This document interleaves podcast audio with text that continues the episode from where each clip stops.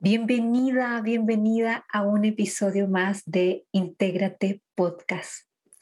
Hoy te traigo una historia personal muy importante para mí y la quise compartir hoy contigo porque sé que te puede ayudar, porque sé que te puede servir, porque habla mucho de, del amor, del amor hacia ti, del amor propio, de sostenernos en procesos que a veces no sabemos cómo y, hay algunas ocasiones en que la vida, la vida ocurre y eres tú, eres tú la que decide cómo transita cada experiencia.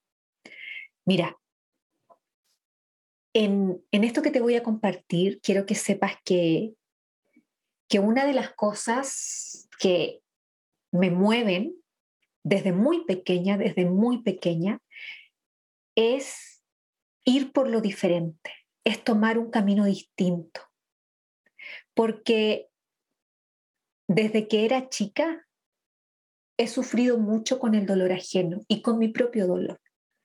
Yo soy una persona extremadamente sensible, extremadamente sensible ante lo que a mí me ocurre, ante lo que le ocurre a mi familia y cuando puedo experimentar y sentir el dolor de otras personas.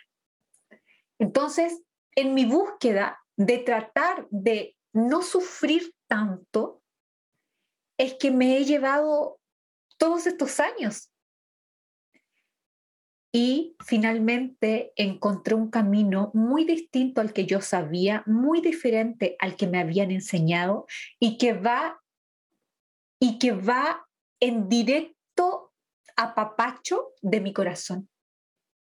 Porque cuando estamos pasando por procesos complejos, la persona grande, la persona adulta, lo puede entender desde la mente racional y lógica, pero ¿qué hacemos con el corazón? ¿Qué hacemos con esta parte que siente, que experimenta, que sufre? El razón no entiende lógica. El, razón, el corazón solamente siente. Entonces, una forma de amarme profundamente, profundamente fue buscar algún camino que me llevara a transitar todos estos procesos de una manera mucho más amorosa y compasiva conmigo misma. No dejar al corazón que ahí se las arregle, sino yo hacerme cargo de mi corazón y eso es un tremendo, tremendo, tremendo gesto de amor propio, de amor hacia ti, de amor hacia, hacia quien eres, de reconocerte. Y es por eso que desde esa perspectiva es que te lo quiero compartir. Mira, en diciembre del año pasado, yo me enteré que mi papá se estaba haciendo exámenes a la próstata. Y lo cierto es que mi papá siempre tuvo una próstata más inflamada de lo normal y se tenía que hacer exámenes. Y siempre fue algo que a mí eso me, preocupaba. Cualquier cosa que le pueda ocurrir a mi familia, por supuesto que a mí me, me sacaba de mi centro. Y resulta que a mi mamá la empecé a encontrar muy rara y haciéndole chequeos muy seguidos, hasta que en una oportunidad mi mamá se puso a llorar, se destapó en llanto conmigo y me dijo, es que tu papá tiene algo en la próstata y no saben qué es. Y de alguna u otra forma empezamos a consultar con varios urólogos y los resultados no eran alentadores. Y nos enfrentamos solamente nos enfrentamos hacia la posibilidad de que pudiese haber un cáncer en, en mi papá. Cuando eso ocurrió, mi mamá se desplomó prácticamente en llanto. ¿Y saben qué sentí yo? Yo sentí que, que el mundo se detuvo. Yo sentía que mi corazón no era capaz de soportar tal nivel de dolor.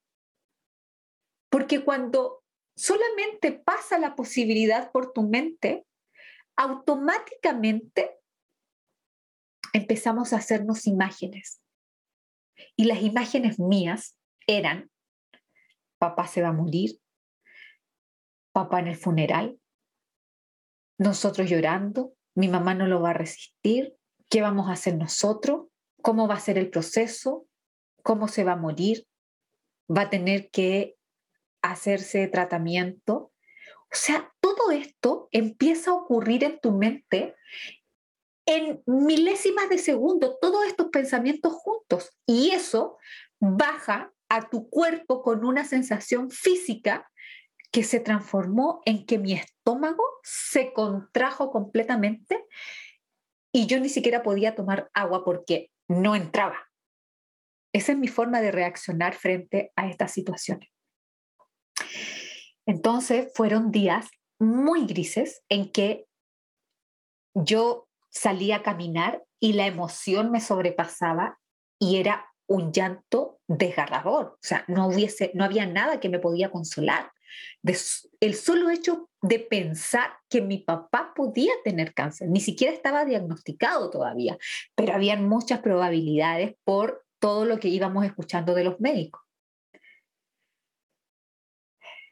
Entonces ocurrió que empezaron a pasar los días y mi mente estaba muy inquieta.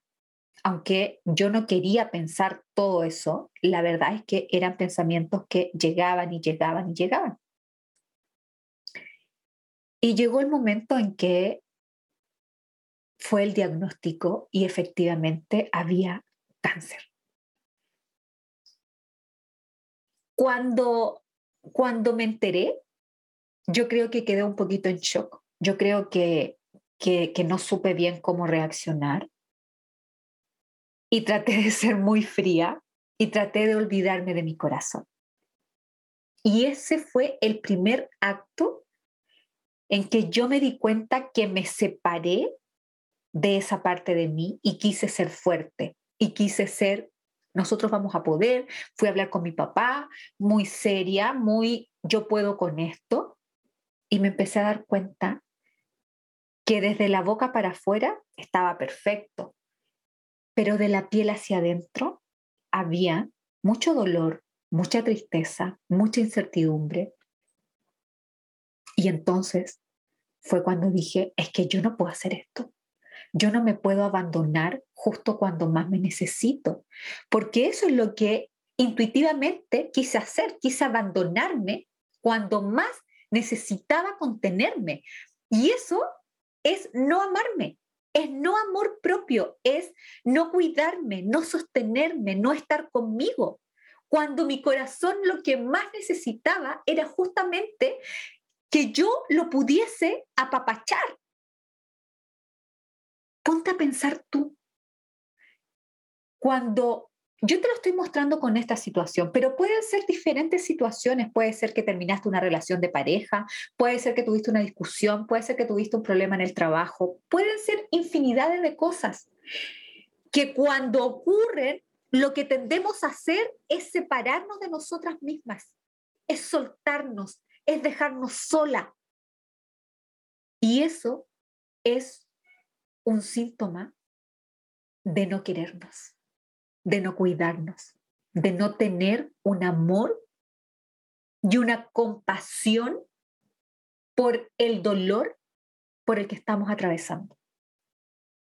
Te das cuenta que por lo general buscamos ser fuertes, por lo general buscamos yo puedo.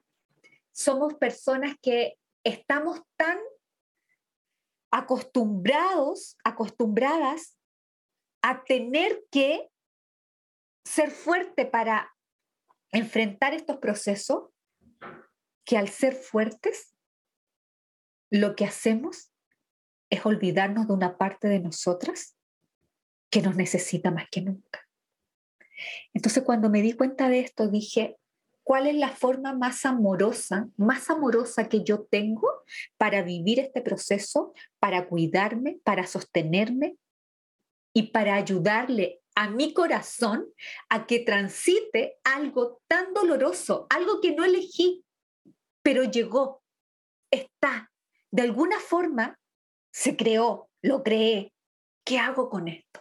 Y entonces fue que lo primero que dije, con todo lo que, lo que yo sé, dije, a ver, lo primero que tengo que hacer es empezar a sacar el miedo, es empezar a sacar estos pensamientos que ya están, ya están en mi cabeza rondando. Ya tengo la imagen de el funeral, ya tengo la imagen de mi mamá sufriendo, ya tengo la... O tenía muchas imágenes, yo dije, lo primero que tengo que hacer es limpiar todo esto en mi interior para poder tener espacio para amarme y sostenerme. Lo que ya está, lo que ya sentiste, lo que ya visualizaste, es como que lo tienes que sacar, no lo puedes olvidar. Entonces ahí empezó un proceso de ocupar todas las herramientas que yo tengo. En life coaching hay muchas herramientas, muchísimas herramientas.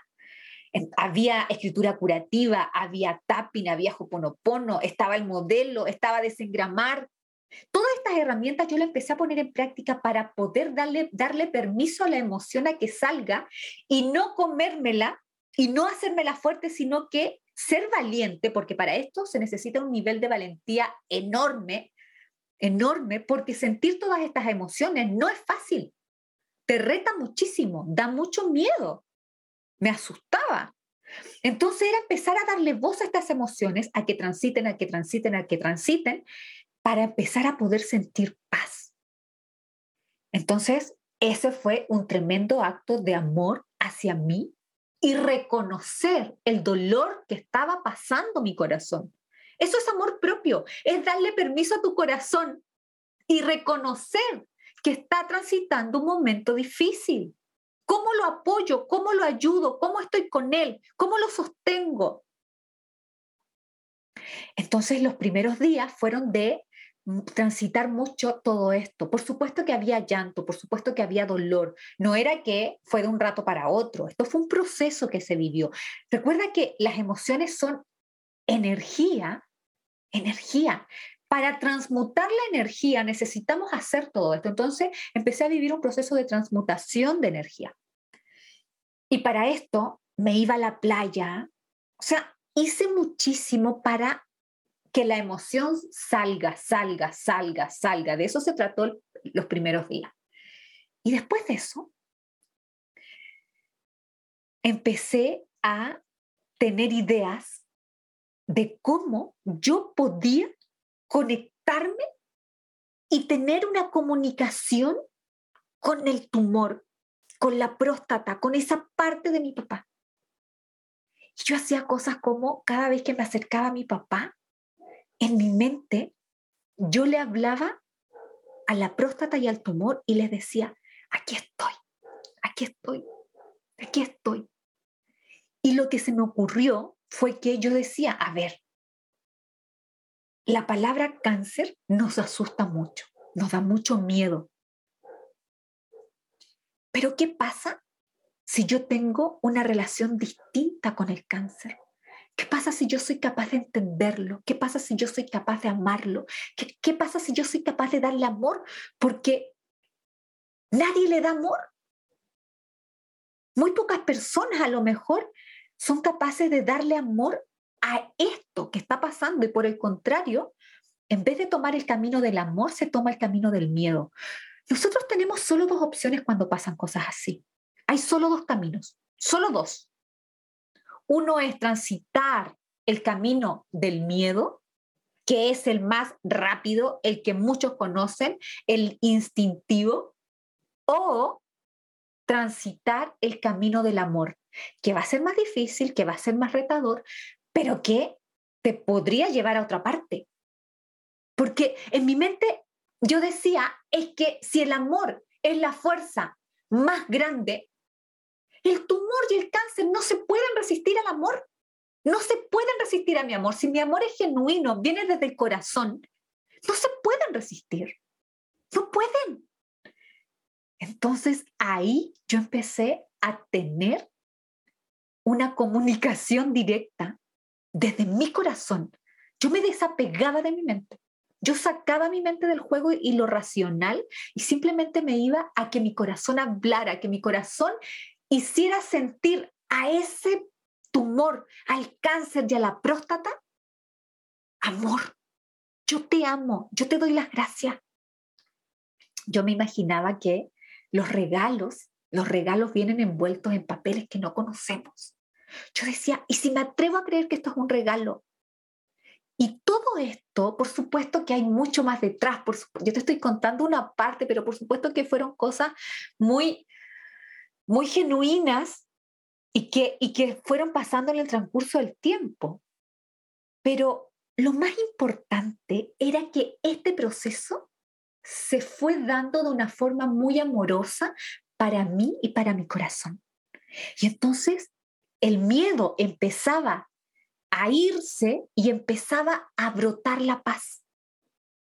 Al principio era mucho miedo y como que la paz brotaba y se iba, brotaba y se iba, hasta que en un minuto el miedo era el que permanecía mucho menos tiempo y la paz dentro de mi corazón se hacía sentir. Entonces, mientras yo más sentía paz, más hacía todo esto de forma intuitiva.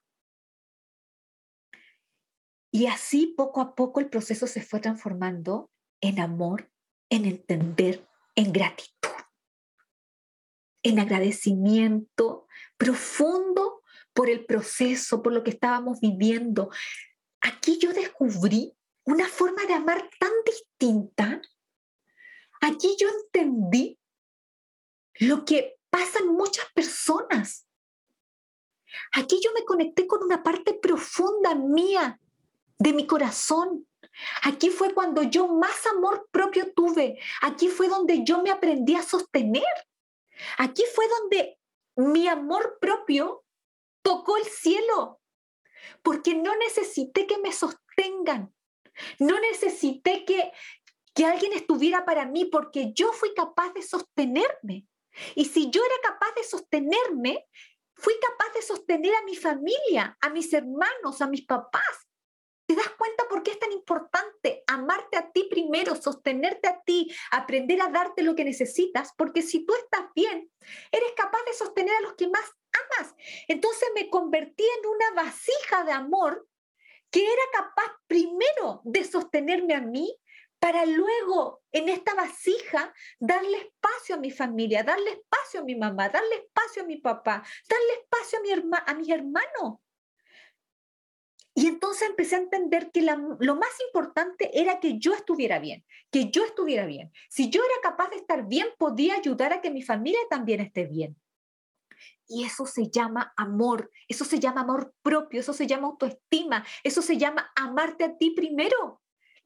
Este proceso me estaba enseñando lo que tanto, tanto yo había anhelado por años.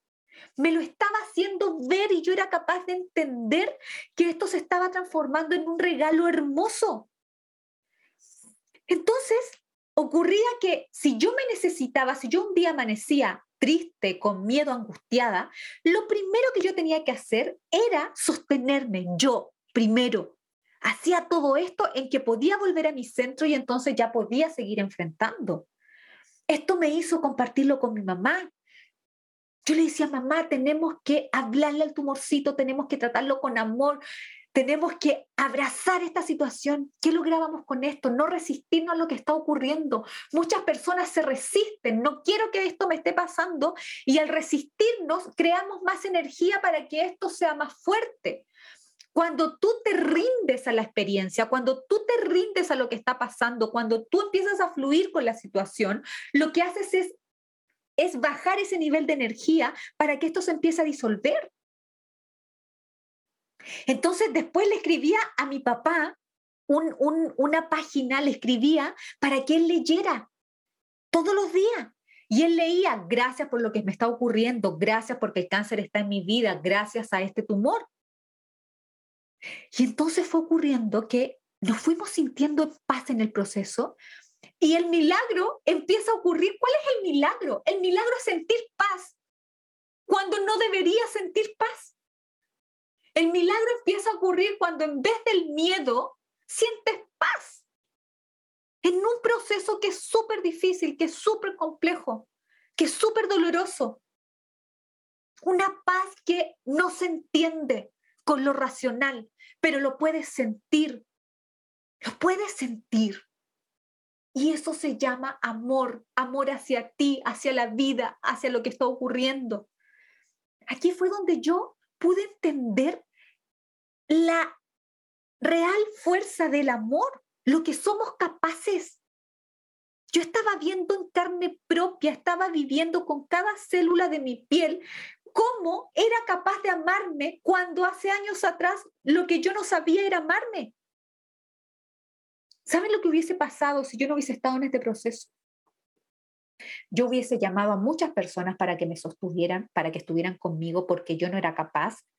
Hubiese llamado a mi ex porque era la persona que a mí me daba mucho sostén emocional para que me apapachara.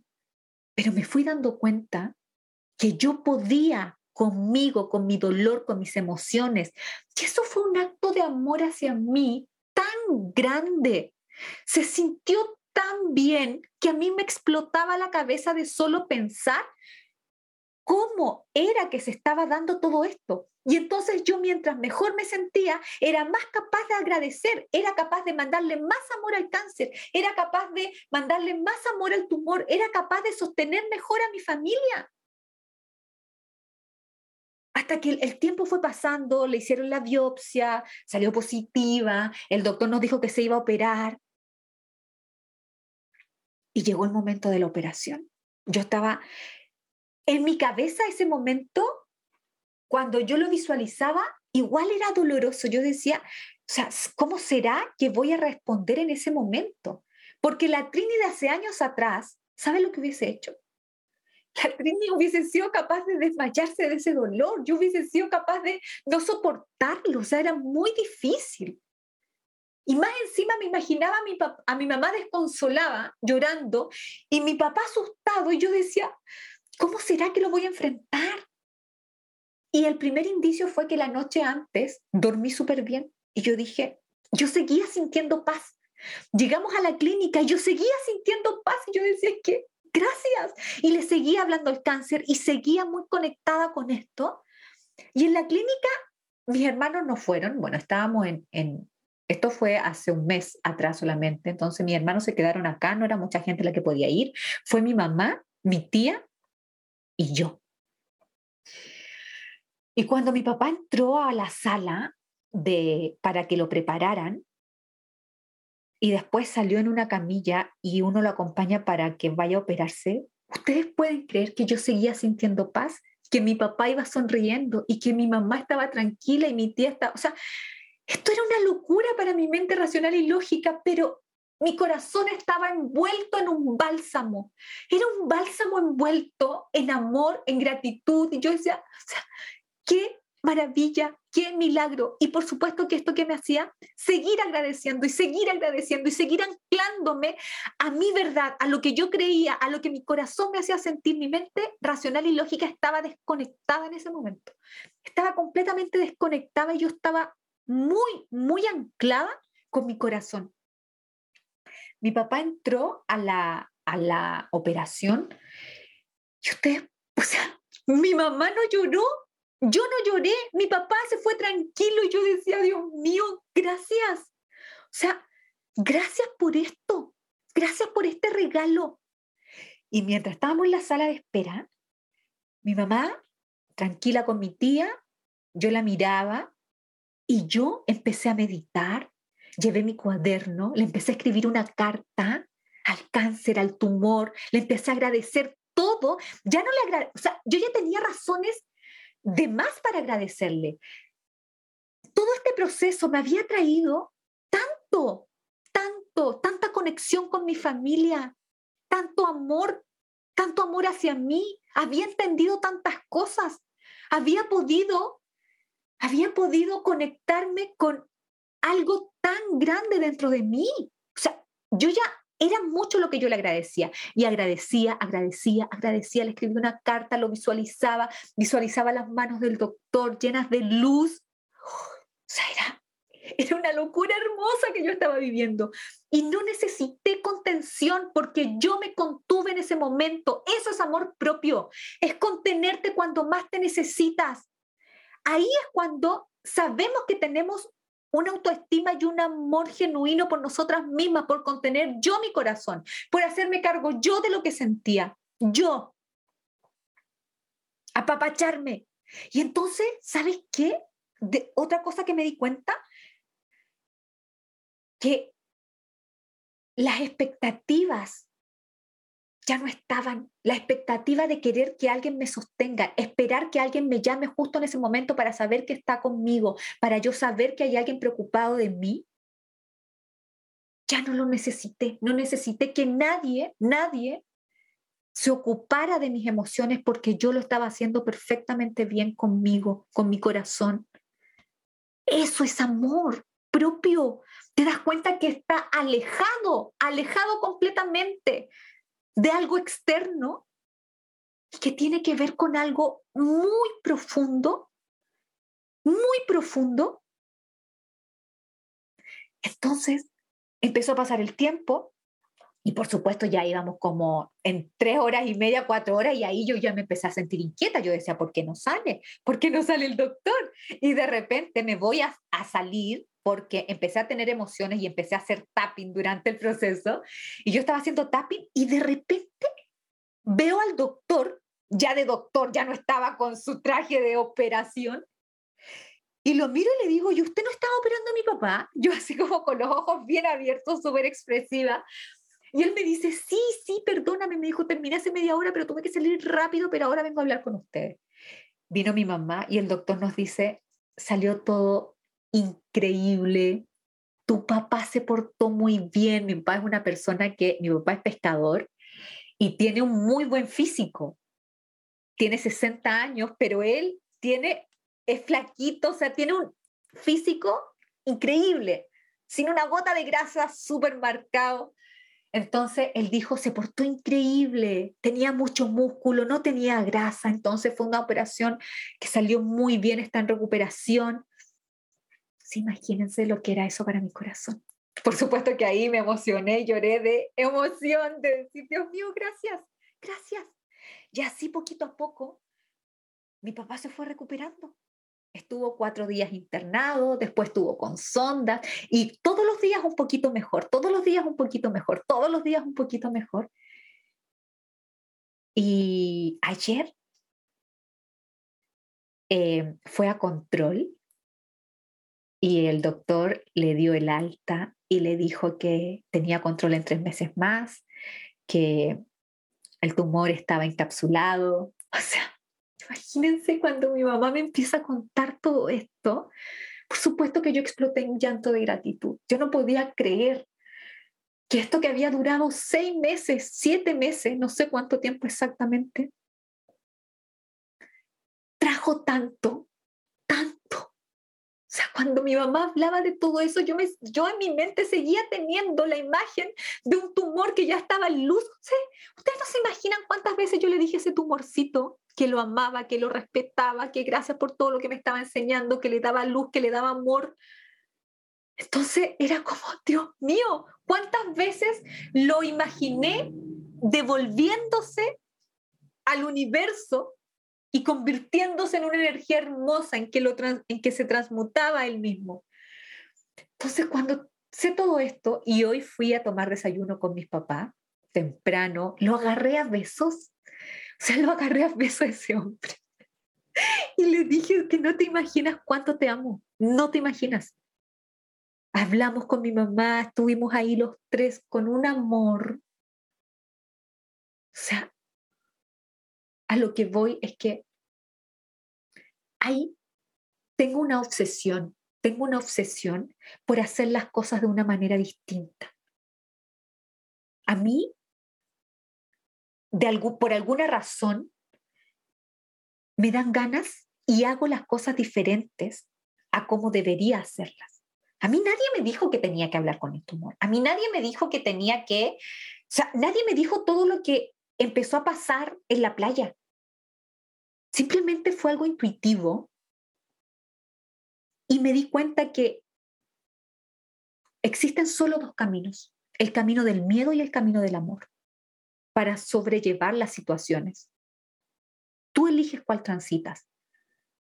Mi expertise, lo que yo hago, lo que yo vibro, lo que sale de mi corazón, es algo que escapa completamente a lo racional. Yo no me conecto con la mente, no puedo, o sea, yo me tengo que saltar la mente e ir a mi corazón.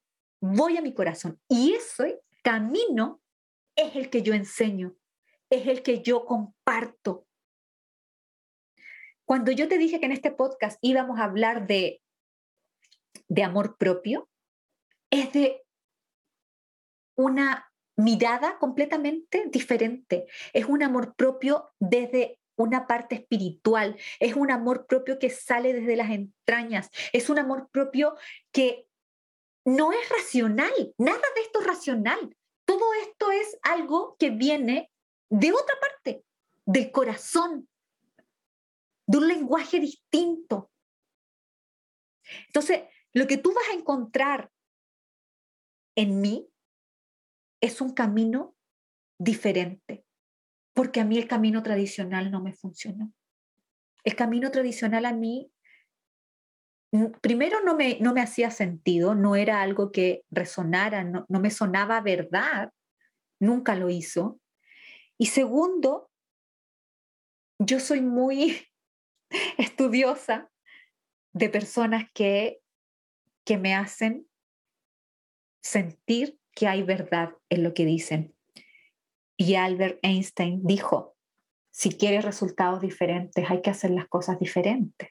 Entonces, el camino diferente a mí me lleva a entender que los resultados van a ser diferentes. Yo espero que este episodio te haya conectado y haya haya resonado con tu corazón, con tu verdad. Para poder conectar con todo esto, tenemos que abrirnos a la posibilidad de que la lógica y la razón no es la única opción.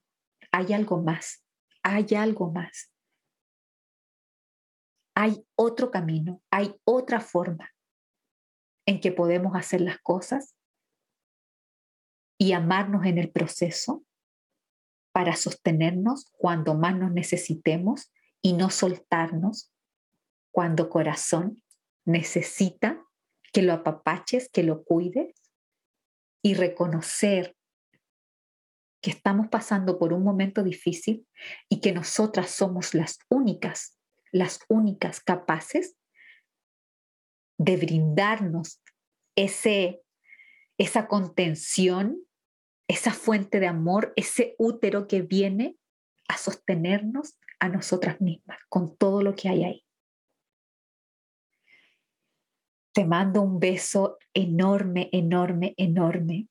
Si escuchaste este podcast hasta el final, te lo agradezco. Mándame un mensajito, conecta conmigo, dime si te hace sentido, dime si resuena esto para ti esto es lo que yo enseño, esta es mi forma, lo mío no es nada estructurado, lo mío es algo que, que viene desde lo profundo de mi ser y yo no me puedo quedar callada con esto. O sea, es imposible para mí, es imposible para mí no compartir todo esto.